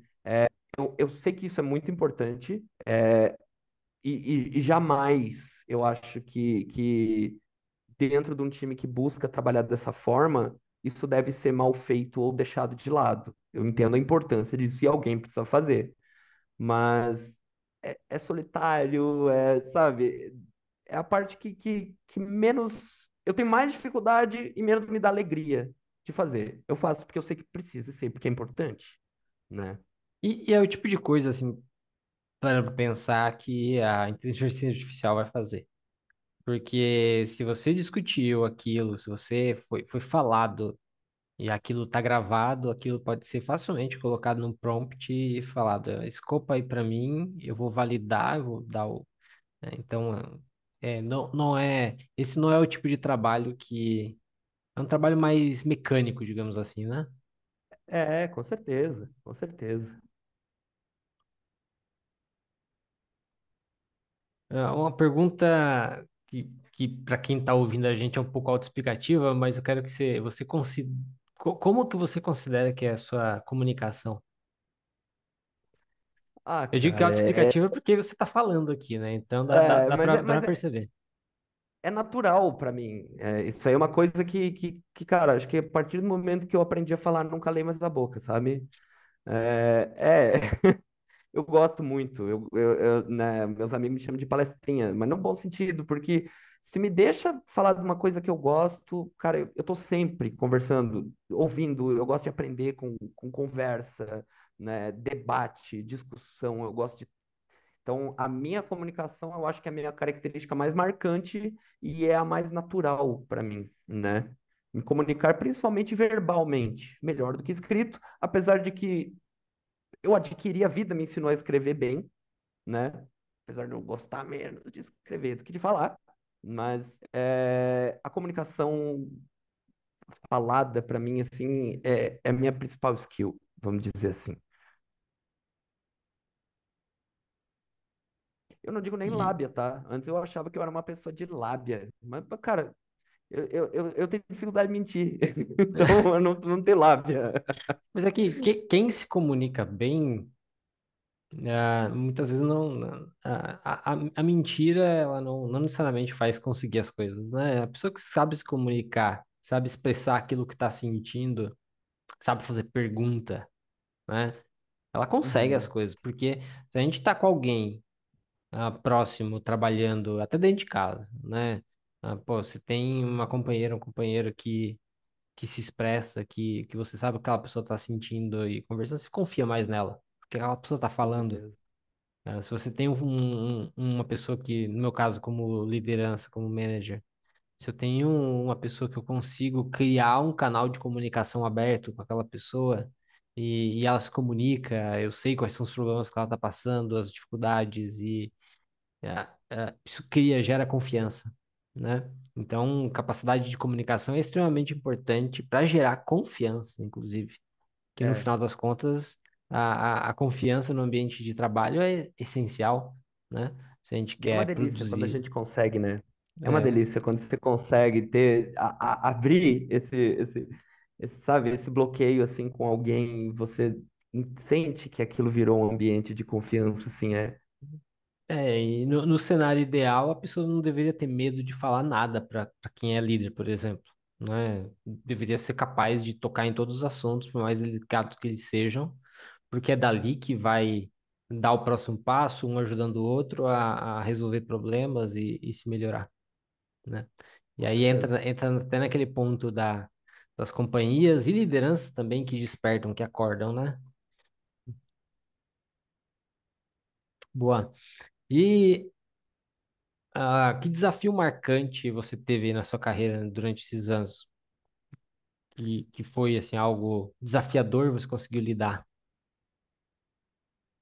Cara, a transição de carreira foi algo que não foi profissional, mas foi, né? Foi uma, uma opção, um negócio de, né? Uma escolha que eu fiz de vida, foi uma barra fortíssima. Então foi, foi um desafio para mim, assim, que fo- foi maior até, to, até agora, né? Que eu consegui superar, a gente conseguiu construir um negócio, tive muito apoio da minha esposa, sem dúvida, mas a gente conseguiu juntos fazer o negócio acontecer, fazer hoje, né? Tem, tem uma carreira, digamos, sólida. Então, foi um grande desafio. É, uma, uma oportunidade que eu tive é, na Portabilis, que foi muito da hora também, que foi o primeiro, cara, primeiro grande voto de confiança que eu recebi, que, que na época a Portabilis se inscreveu, é, acho que era pandemia pegando ali, sabe, para um edital para trazer soluções, para auxiliar as pessoas, né? Que, que, cara, a Portabilis já faz isso meio que de casa. É, e, e, e, fomos classificados e a gente ia fazer um projeto que era, que era uh, um compilado de, de, dados que são públicos, mas difícil de, de, de dificílimo acesso sobre assistência social, né, em uma plataforma muito mais fácil de você poder encontrar onde que você pode buscar apoio, onde você pode buscar uh, até ONGs que estavam fazendo doações. Uh, e eu recebi esse desafio e eu tive que aprender muita coisa. Eu tive que, que, que, sabe, foi uma responsabilidade enorme que me foi dada. Branqueou todos meus cabelos frente. Mas foi muito legal, foi muito desafiador. A gente conseguiu, a gente lançou, foi, foi incrível para mim, assim, de, de ver. Foi, foi a primeira coisa do zero que eu, que eu tive a oportunidade de fazer na vida, que foi muito, muito legal. E o terceiro desafio foi é, a primeira experiência trabalhando totalmente em outra língua, né?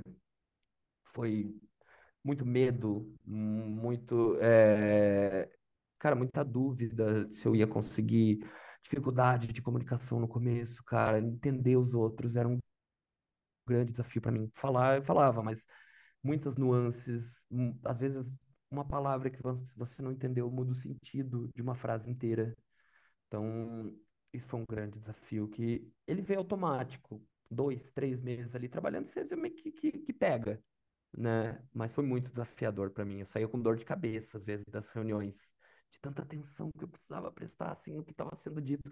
Volume altíssimo no microfone, no, no, no fone, sabe? Então foi, foi, foi muito desafiador para mim esse período de adaptação à língua estrangeira. Legal demais. E o, o, o gostoso dessa, dessa, dessa conversa, e é legal, tá gravando isso tudo, né? E vai ficar público, é, é o, o quanto você, você é transparente, né? Trazer essa, essa tua vulnerabilidade, né? Acho muito legal isso.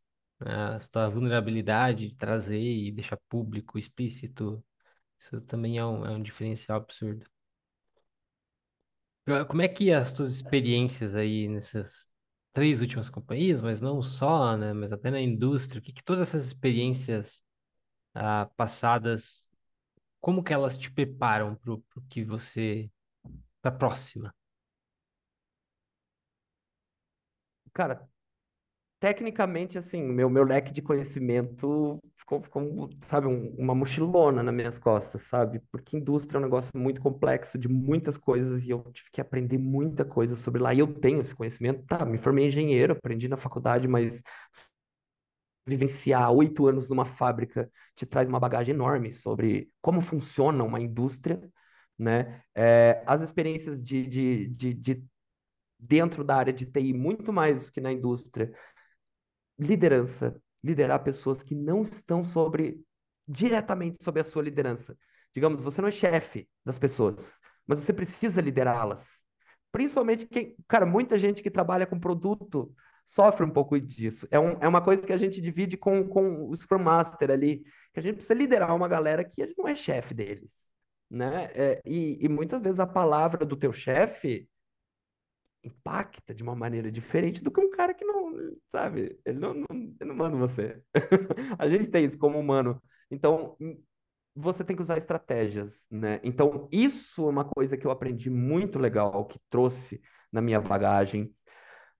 Aprendi também muita coisa sobre ferramenta de produto, mas aprendi muito mais que elas não são tão importantes como elas são vendidas, porque você é, muito além de você operar as ferramentas, se você não tiver o conhecimento profundo do produto que você está atuando e a vontade de cuidar, o senso de cuidado desse produto, de, de tipo, ah, adotei esse produto aqui, agora ele é meu, ele está aqui comigo, eu sou realmente o dono disso aqui. Se você não sentir isso genuinamente, ferramenta nenhuma vai fazer, né? Eu já trabalhei sem e já trabalhei com ferramenta, né? E no final das contas, se esse negócio está aqui embaixo do braço aqui, o resultado lá no final mesmo, né? Então, isso tudo me trouxe muito de, de, de, conhecimento da minha bagagem. Lógico que eu aprendi uma porrada de coisas sobre lógica de programação, a gente entende o que é um front-end, a gente, hoje, hoje eu brinco com, com, com CSS, HTML, com JavaScript, porque a gente vai absorvendo, você está o dia, dia inteiro com os caras fazendo, né? É, você está numa obra ali, você vai aprender um pouquinho sobre bater uma massa, fazer uma casa. E na, na, na, tecnologia é isso aí, cara, um pouquinho você sabe. Então, hum, isso, isso é uma coisa que é muito legal, que, que, que eu não vou perder, né? É, e, mas o principal, que desde lá da primeira, antes de começar a faculdade, eu aprendi a não ter medo de, de, de nada relacionado a trabalho. Quer dizer, não, eu tenho medo de tudo, eu tenho medo até de passarinho, mas eu aprendi que, que, que cara, vai com medo, né? Eu fui, eu fui morrendo de medo de trabalhar é, na minha primeira experiência internacional, morrendo de medo. Eu tremia no primeiro dia, que era só um. As pessoas só iam lá e tipo, era, era um onboarding, sabe? Pô, a gente vai te ensinar aqui como é que é a empresa, não ia precisar nem falar. Tava tremendo de medo. Então eu sou bastante medroso, mas uma coisa que todas essas minhas experiências ensinaram é Cara, vai com medo. Vai. Só vai. E aonde que você quer que é, toda essa bagagem te leve em relação à carreira daqui a alguns anos? Onde é que você quer estar?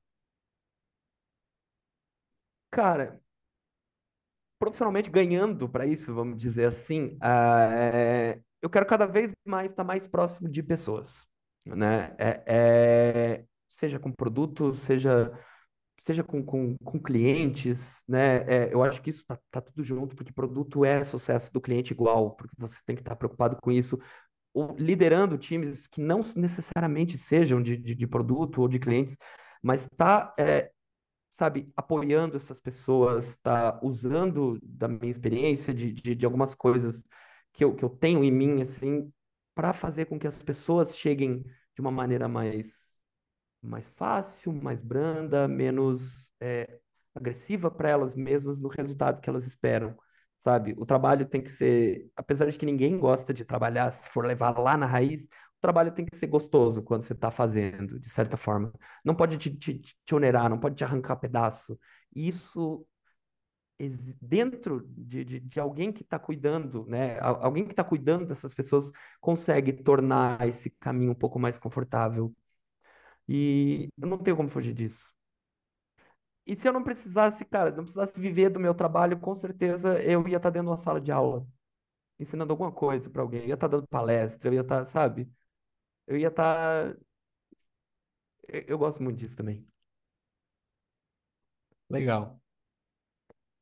O, a gente, contando um pouco dos bastidores aqui do, do podcast, a gente já fez essa conversa antes, né? A gente, porque né, esse projeto começou primeiro de uma iniciativa minha de conversar com pessoas que, que eu tenho alguma conexão, ah, e eu simular essa entrevista e conseguir capturar informações da pessoa e muitas vezes até destravar a pessoa, vezes só, só no fato de estar conversando já dá alguns insights e treina a pessoa para um, um futuro processo seletivo.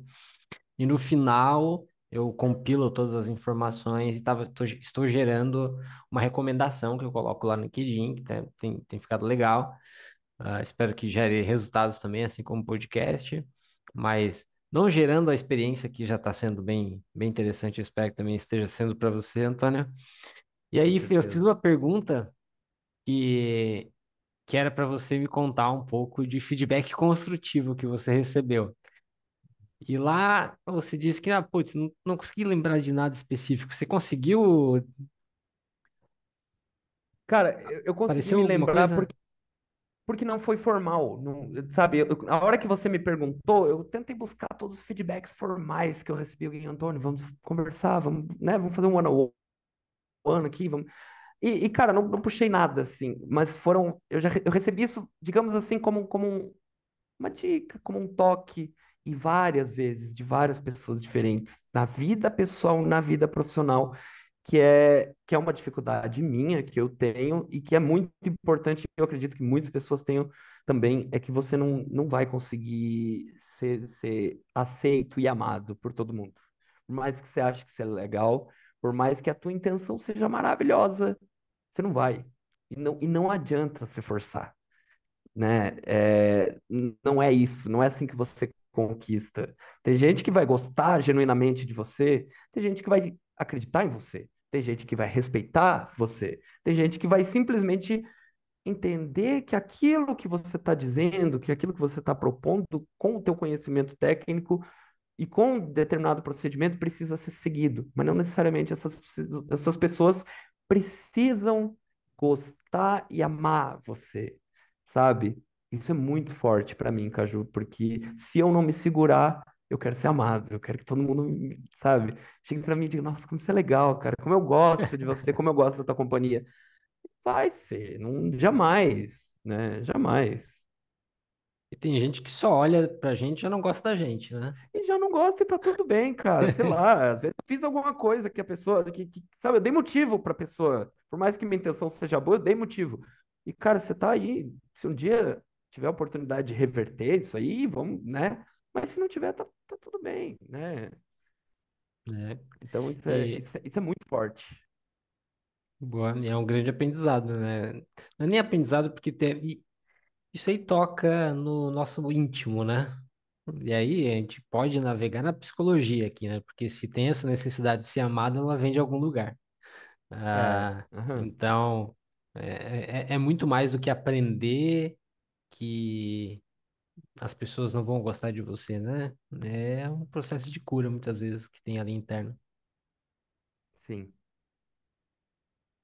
E como é que você lida com feedback que é de coisa para melhorar, assim? Aquele feedback que chega, pô, Antônio, não gostei de XYZ. Vou ser bem sincero pra você, Caju, eu adoro. Eu adoro. Porque se estão me dando feedback, é, eu estou sabendo o que está acontecendo. Eu tenho a tendência de que se ninguém está falando nada, estão me escondendo tudo que está ruim. Eu tenho essa tendência. Que eu muitas vezes eu vou perguntar para o líder, ô meu, como é que tá aí, cara? Dá, né? E a pessoa simplesmente diz, não, tá, tá tudo bem, tá fazendo teu trabalho, é isso aí, tá tudo certo. É, então eu gosto de, de saber o que tá ruim. Porque se alguém não me falar o que não tá legal, eu vou achar que tá tudo, sabe? Lá no, Então, Uhum, eu, eu quero saber onde que, tá, que não tá legal. Eu quero saber o que, que tem para melhorar. É, é muito mais vantajoso para mim alguém vir e me, me apontar do que deixar que eu tente descobrir sozinho, porque eu tendo a ficar paranoico e tendo a achar que tem muito mais coisa ruim do que realmente tem, né? Tanto que sempre que eu recebo um feedback, pelo menos 99% das vezes que eu recebi um feedback construtivo ou, ou de coisas a melhorar, eu saí pensando assim, poxa, era, era só, era só isso. Eu achava que estava bem pior, sabe? Então, eu, eu gosto muito, de verdade. Não me, não me abala nem um pouquinho. Claro que assim, se for feito de uma forma, né, minimamente humana, gentil, né? Agora, se Sim. o cara vier me dar uma bronca, eh, cara, eu vou ficar muito, cara, eu, eu, eu fico muito bravo. A tua, não sei a, lidar com essas coisas, não sei a lidar com tua resposta geralmente é, é ficar bravo do que... É mais fácil ficar bravo do que triste. Se for uma forma rude, por Sem, exemplo. sem sombra de dúvida, sem sombra de dúvida.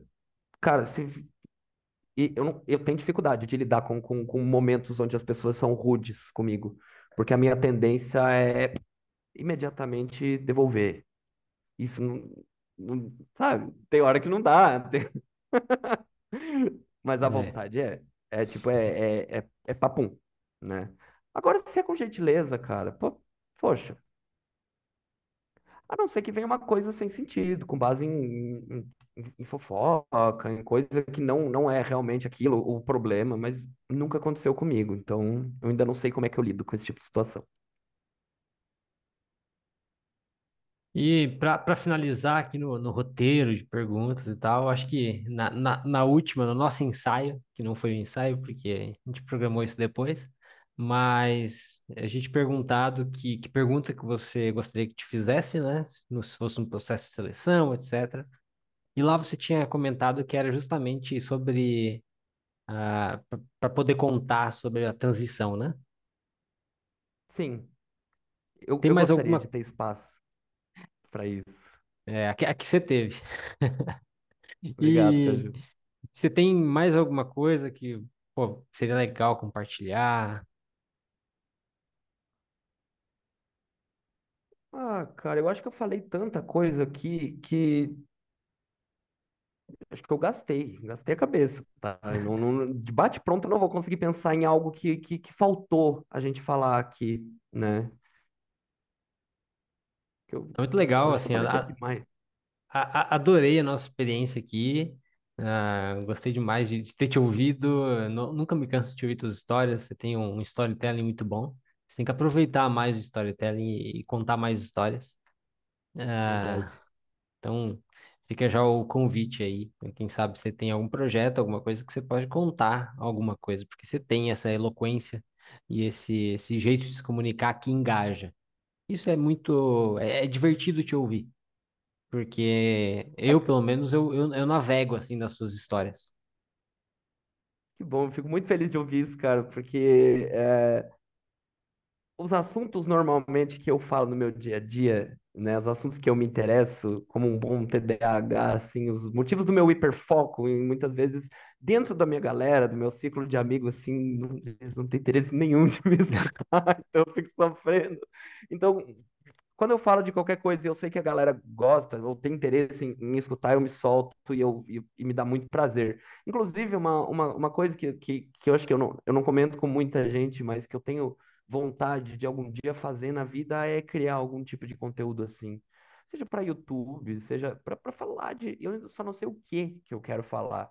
Tem tanta coisa, tem tanta coisa que eu gosto, algumas polêmicas, né? Eu gosto muito de, de, de, de assuntos geopolíticos e coisas assim, quando eu tô escutando meu, meu fonezinho para lavar uma louça, às vezes me dá vontade de falar dessas coisas. Mas assim, não sei se isso um dia vai sair do papel. Se, se te dá prazer de alguma forma, por que não? É, Então, Antônio, muito, muito, muito obrigado aí pela oportunidade, pela coragem novamente e por, por esse papo super agradável. né? espero que você tenha gostado aí. E pro pessoal que está ouvindo, aquele negócio, estava até pensando em algum momento, né? Tô convidando algumas pessoas para fazer esse piloto, né? E pô, a gente não sabe nem se vai ser ouvido por alguém, né? Mas, ah, de qualquer maneira, vai, esperamos que seja e que gere algum resultado positivo, principalmente para você que está nessa busca, ah, por um, por um novo trabalho. E muito obrigado aí, muito obrigado pela confiança de estar aqui. eu que agradeço, Caju. Cara, foi, foi assim, ó. Cara, tô, tô, tô até mais leve, tá? Depois de, de trocar essa ideia, foi bom demais. Eu não vi o tempo passar, né? Eu não. Agora que eu tô olhando o relógio, eu vi que a gente já tá, né? Já tá quase duas horas aí conversando. Então foi, foi, foi muito prazeroso, né? É, de verdade mesmo. Acho que para a galera que você convidar, né? Vai aqui o meu, o- minha recomendação de, cara, venha, porque é muito legal fazer isso, cara. É divertido demais, né? Obrigado pela oportunidade, por dar abertura, por dar, me dar voz, né? Para muitas coisas que às vezes eu gostaria de contar e, e não conto. E, e por proporcionar essa experiência para mim que, com certeza, eu, eu, eu cresci muito aqui depois dessa conversa com você. Então, obrigado mais uma vez. Muito obrigado, Antônio. E para quem está ouvindo aí, lembre-se de dar like aí, comentar, compartilhar, porque esse compartilhar, esse like, ele pode dar, trazer uma nova experiência aí para a vida do Antônio de alguma forma, né? Se, se a pessoa certa ouvir esse podcast, pode se cantar pelo É, Antônio aí, quem sabe conseguir uma nova oportunidade, né, Antônio? ajuda nós aí, galera. Abraço, meu querido. Tudo de bom para você, pra sua família. Para você também. Valeu. Valeu, tchau, tchau.